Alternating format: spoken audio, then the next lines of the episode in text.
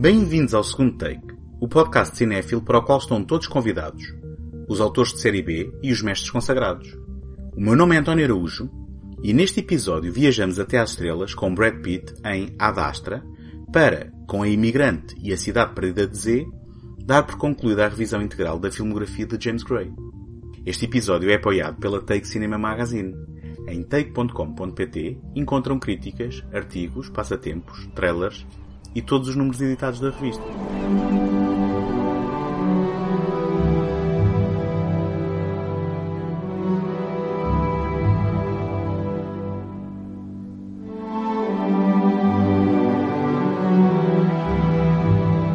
Depois de quatro títulos centrados em figuras masculinas, James Gray escreveu A Imigrante com Marion Cotillard em mente para encarnar a protagonista, Eva Cibulska.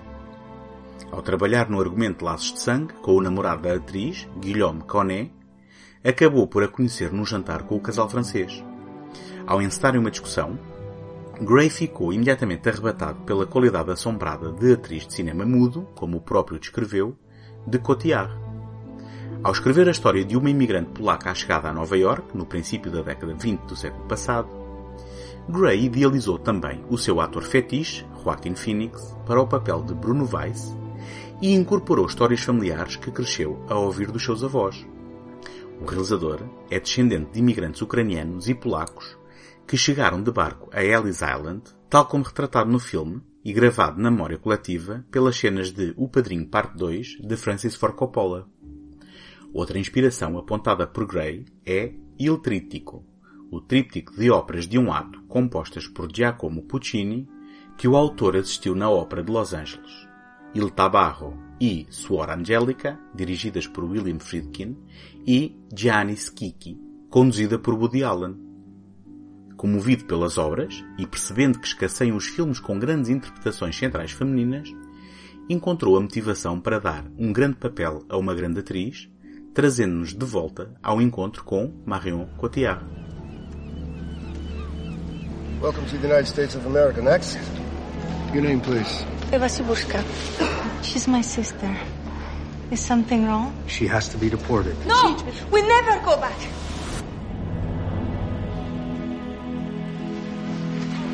You speak English? Yes. Can you help me? Please. You're a very lucky lady. Do you have a place to stay? Do you know somewhere? Yeah, I know a place. I can get her off the island, whether she's cured or not. I know people. Be difficult and costly, but it can be done.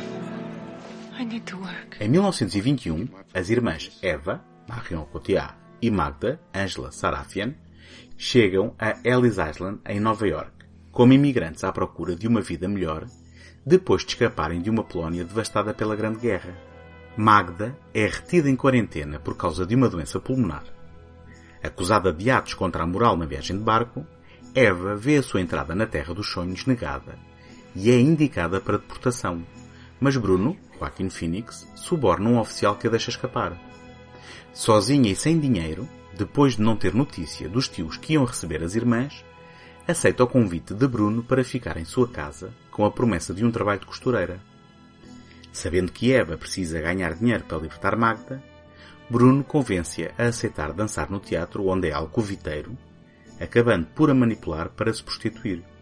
Bruno apaixona-se por Eva e, a complicar a situação, está a chegada ao teatro do primo de Bruno, Emil, interpretado por Jeremy Renner, um ilusionista que atua com o nome artístico Orlando. What about her?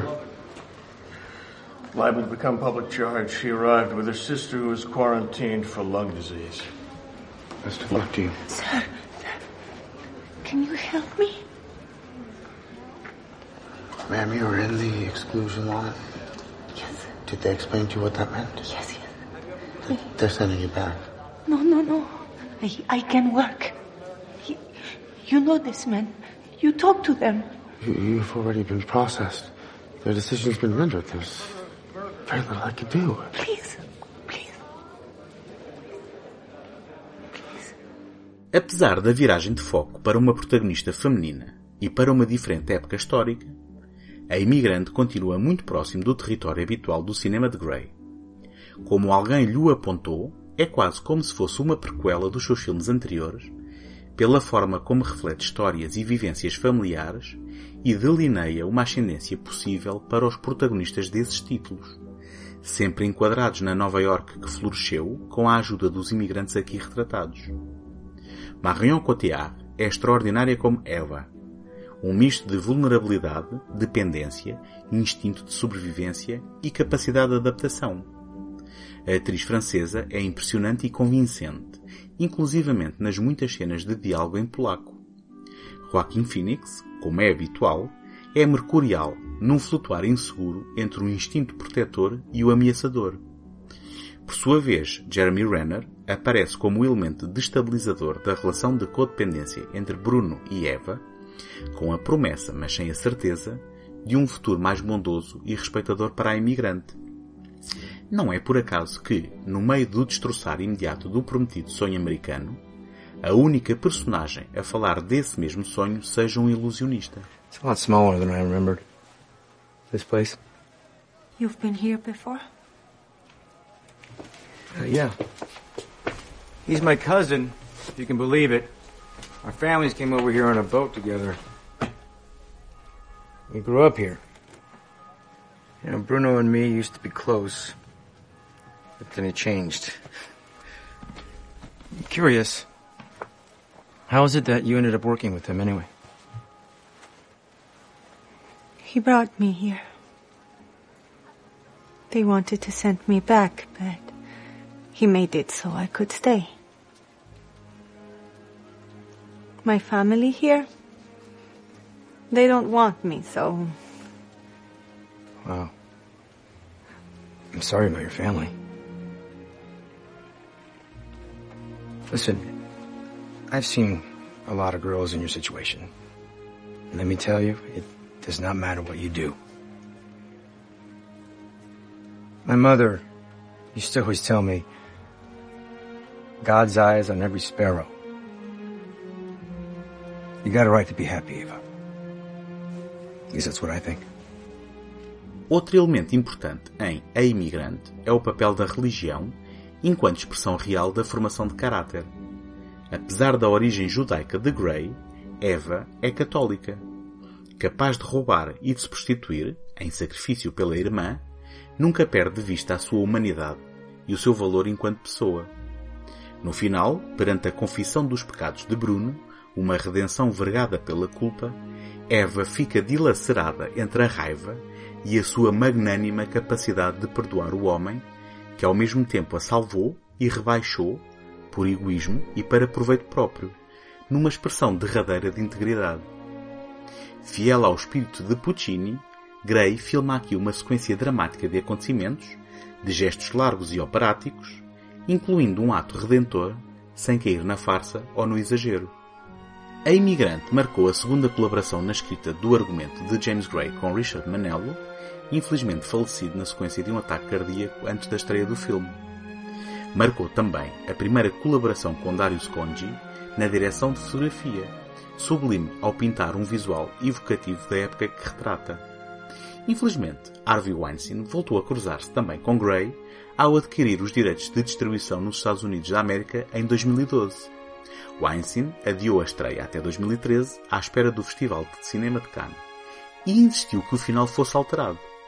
Porque Gray se recusou a alterar o final, a imigrante acabou por ter distribuição comercial apenas em 2014 para grande aclamação crítica e modestos resultados na bilheteira, como é seu apanágio.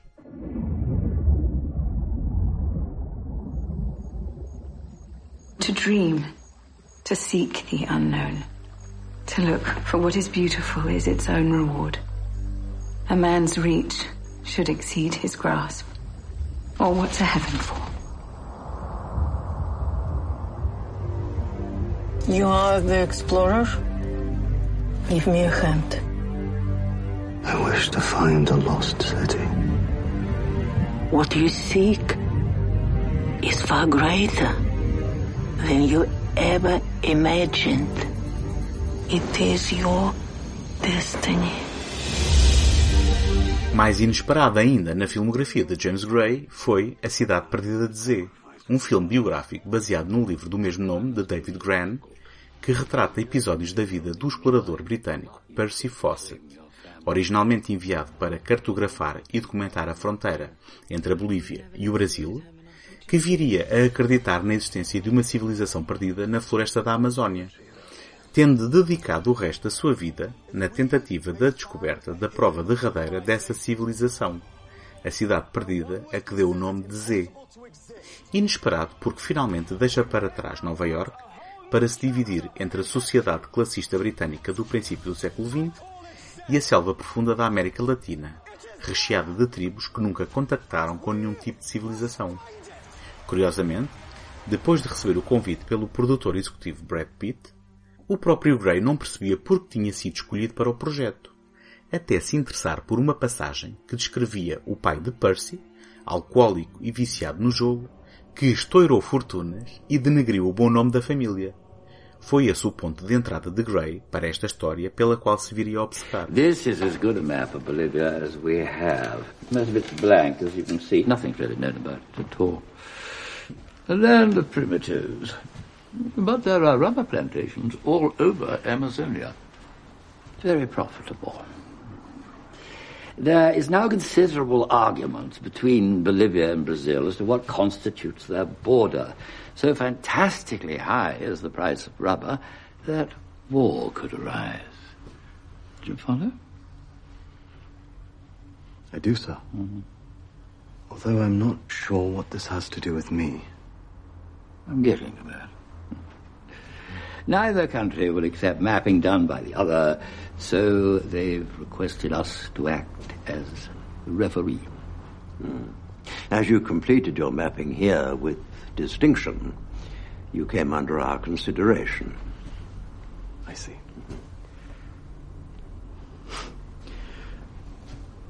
Sirs, may I speak candidly? Please. My survey work was long ago. To be quite honest, I was rather hoping for a position where I might see a fair bit of action. Major, this is far more than just survey work. This is exploration in the jungle. The environment's brutally difficult. Novamente fotografado por Darius Conji, a cidade perdida de Z é de uma beleza deslumbrante e conta com escolhas pouco óbvias para o elenco que acabam por oferecer sólidas interpretações, apesar das expectativas. Charlie Hannan como Percy Fawcett, Robert Pattinson como seu confidente e companheiro de aventuras Henry Costin, Sienna Miller como a esposa Nina Fawcett e Tom Holland como o filho Jack. Gray afirma que começou com a intenção de fazer um filme de aventuras, no espírito das obras épicas de David Lean. Mas Gray não consegue escapar de si próprio, e o resultado final é menos um biopic épico de contornos romanescos e mais uma contemplação assente no retrato da sua personagem central. Omitindo algumas crenças no oculto de Percy e Nina, e retratando apenas três das muitas expedições em que o explorador embarcou, Gray evitou o distanciamento do público face à personagem que, na sua obsessão, deixava filhos e mulheres para trás durante anos a fio. I do believe I am quite ready to accompany you on your next journey.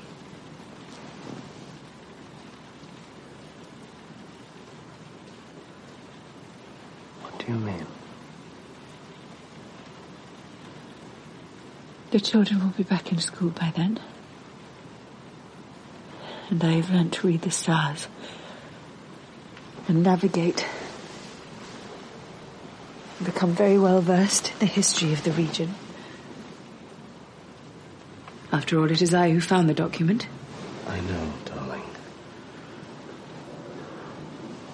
But that would be impossible.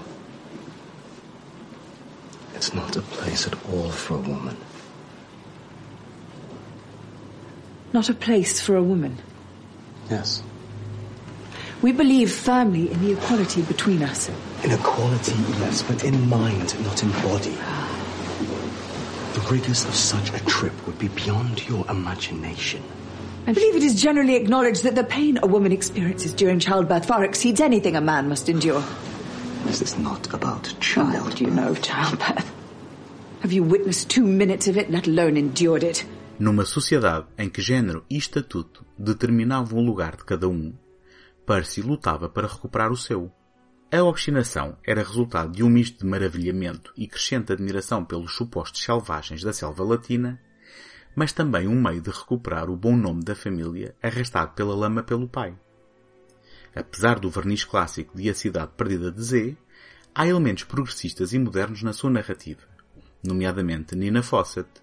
Sienna Miller dá profundidade a um papel que correu o risco de ser decorativo mas que se revela como uma pessoa de direito próprio com sonhos e desejos, frustrada com os constrangimentos impostos às suas demandas pelo simples facto de ser mulher. Percy, por sua vez, exige a compreensão da família, dada a virtude que encontra na sua demanda. No ato final, o fosso que tinha acabado com Jack parece ter resolução à vista, com o aproximar de pai e filho numa partilha do espírito de aventura, Tragicamente, os dois desapareceriam sem deixar qualquer rasto e, apesar do poético corolário com que Percy acalma Jack no momento de aflição, a prometida reconciliação entre os dois revela-se tão ilusiva como a mítica cidade de Z.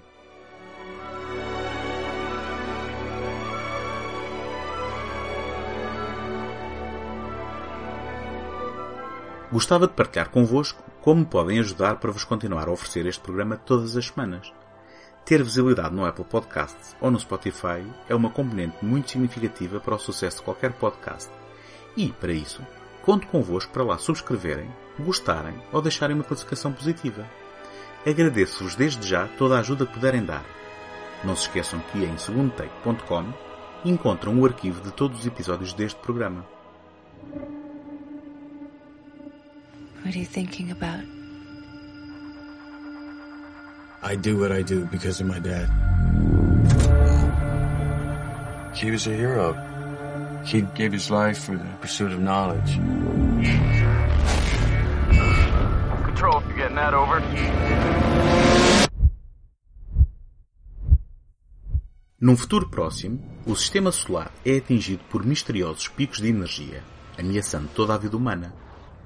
Depois de sobreviver a um incidente causado por um desses picos, o Major Roy McBride, Brad Pitt, filho do famoso astronauta H. Clifford McBride, Tommy Lee Jones, é informado pelo Spacecom, o Comando Espacial dos Estados Unidos da América, que os picos têm origem no Projeto Lima, um projeto sob a liderança de Clifford, criado para pesquisar vida inteligente a partir dos limites do Sistema Solar, do qual não se ouviram notícias durante 16 anos depois de chegar a Neptuno.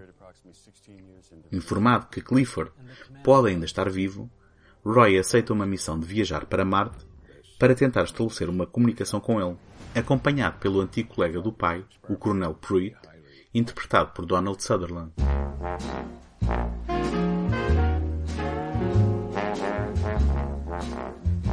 É curioso que James Gray tenha filmado a sua versão de O Coração das Trevas, de Joseph Conrad, logo após a sua aventura na selva, a cidade perdida de Z.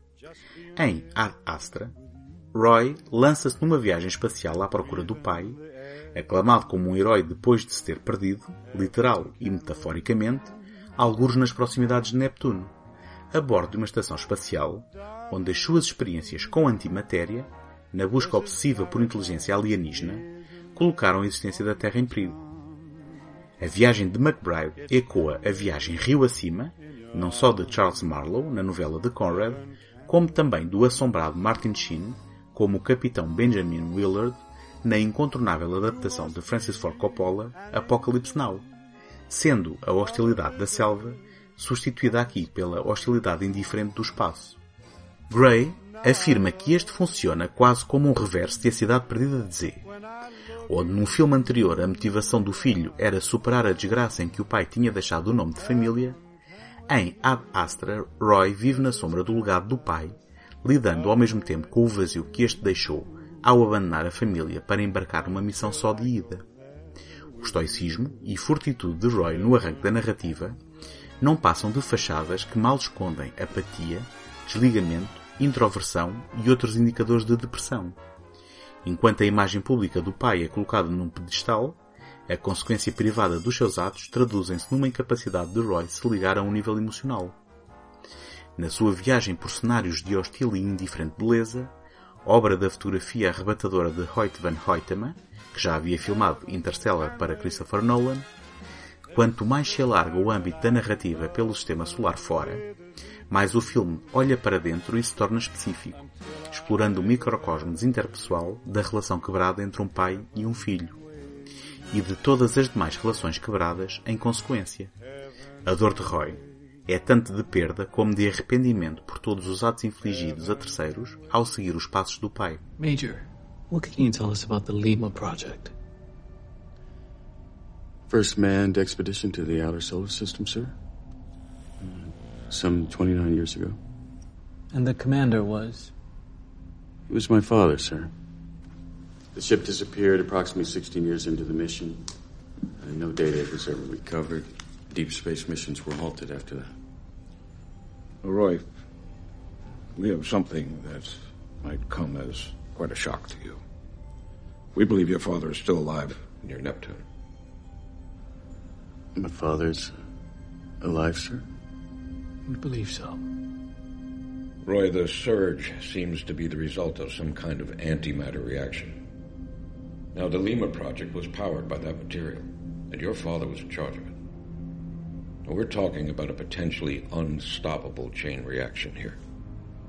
The uncontrolled release of antimatter could ultimately threaten the stability of our entire solar system. All life could be destroyed. Major, we would like you to send a personal message on Mars by secure laser to what we hope is the Lima Project. What is happening out there is a crisis of unknown magnitude. Now we're counting on you to help us find him. Are you with us? Yes, I am, sir. Lidando com o elefante no meio da sala, dado o contraponto metafórico entre o espaço exterior e o espaço interior, o voz-off de Roy aparece como uma opção discutível de Gray que torna literal o texto do filme, esvaziando de ambiguidades.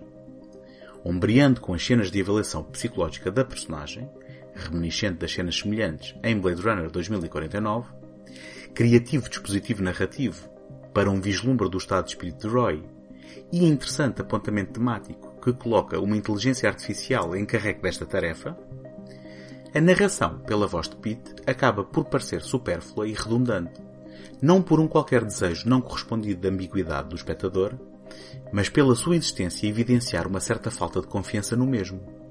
Por outro lado, Gray não parece estar interessado em plantar incertezas no público e, apesar das acusações de ser um realizador de contornos clássicos, o realizador contrapõe que os críticos confundem forma com o conteúdo, esta é uma opção formal contracorrente e corajosa. Não funciona, mas acaba por se destacar pelo seu surpreendente radicalismo. Igualmente óbvia, porém muito mais eficiente, é a progressiva alteridade conforme nos afastamos da Terra. Na Lua, vislumbram-se ainda as piores tendências do comportamento humano, tal como a comercialização dos terminais de transportes ou as mesquinhas disputas territoriais e materiais. No entanto, na estranheza de Marte, a sanidade passa por tentar emular o que de melhor temos no nosso único lar. As salas de conforto, a fazer lembrar a icónica sequência em que Sol Roth desiste de viver em À beira do fim, de Richard Fleischer, aparecem assim como um vislumbre surreal e premonitório da quebra de contacto com o familiar. Marte, como a última fronteira que separa a civilização do desconhecido. This is a map of an underground lake beneath the launch pad. You'll be able to access the ship from there. We're approaching. They're gonna come for you, you know. I know. I don't care anymore. I need to get back now. Do what I can. Good luck.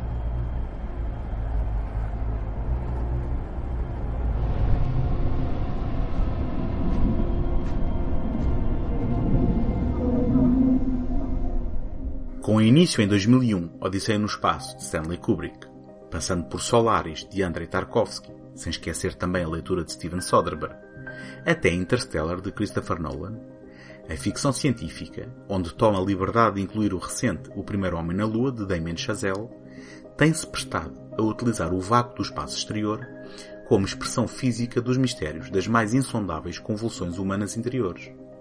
Ad Astra é mais uma adição nesta galeria de títulos de qualidade variável, mas de ambições desmedidas. Pelo caminho, encontramos reflexões sobre a religião e o perigo do complexo de Deus, sobre a ubris humana e o poder vingativo do instinto animal perante a arrogância intelectual e científica. Tudo isto polvilhado de forma inesperada por pontuais e emocionantes cenas de ação. Porém, Gray não está interessado no fogo de artifício proporcionado pelo género, e a descomplexada e pragmática visão das viagens espaciais, experiências de verdadeiro deleite audiovisual pelo adorno das peças musicais da autoria de Max Richter e Lorne Balfe, revelam-se apenas um meio para atingir um fim. Tudo se resume à solitária lágrima de Brad Pitt, e por certo junto-me à câmara de eco ao louvar a interpretação do ator, quando, após um lento quebrar da carapaça emocional, Clifford verbaliza para Roy aquilo que no fundo este já sabia ainda antes de embarcar na sua missão. Clifford nunca pensou duas vezes em Roy e na sua mãe depois de os deixar. Finalmente, o ato de contrição. Para que olhar para fora quando o que importa está mesmo ao nosso lado? E, com esta compreensão, a aceitação e o abdicar do peso que o encalhava no passado, libertando-se para finalmente encarar o futuro com disponibilidade e esperança.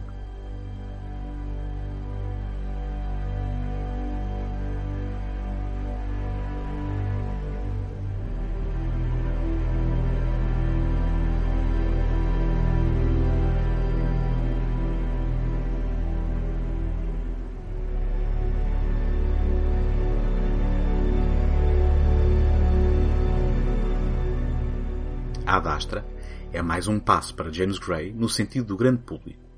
Muito preocupa de se apresentar como uma aventura espacial e de ter Brad Pitt na boca de cena, no entanto sem fazer grandes concessões no que diz respeito ao seu estilo. De uma literalidade desconcertante, onde muitos outros filmes do género optaram pela ambiguidade, é mais um título muito pessoal que consolida uma obra de inabalável consistência temática, sendo também, talvez, o primeiro em que se vislumbra um lado otimista do realizador de quem se continuam a esperar muitos e bons títulos no futuro.